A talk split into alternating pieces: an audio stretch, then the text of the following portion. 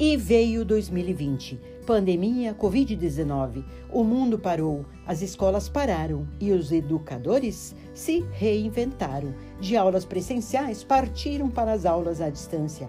Com isto, entraram ferramentas digitais nunca usadas anteriormente. Foi necessário aprender, fazer cursos para saber lidar com os mais complicados. E foi assim que cheguei ao meu primeiro podcast. E você, o que está esperando para aprender?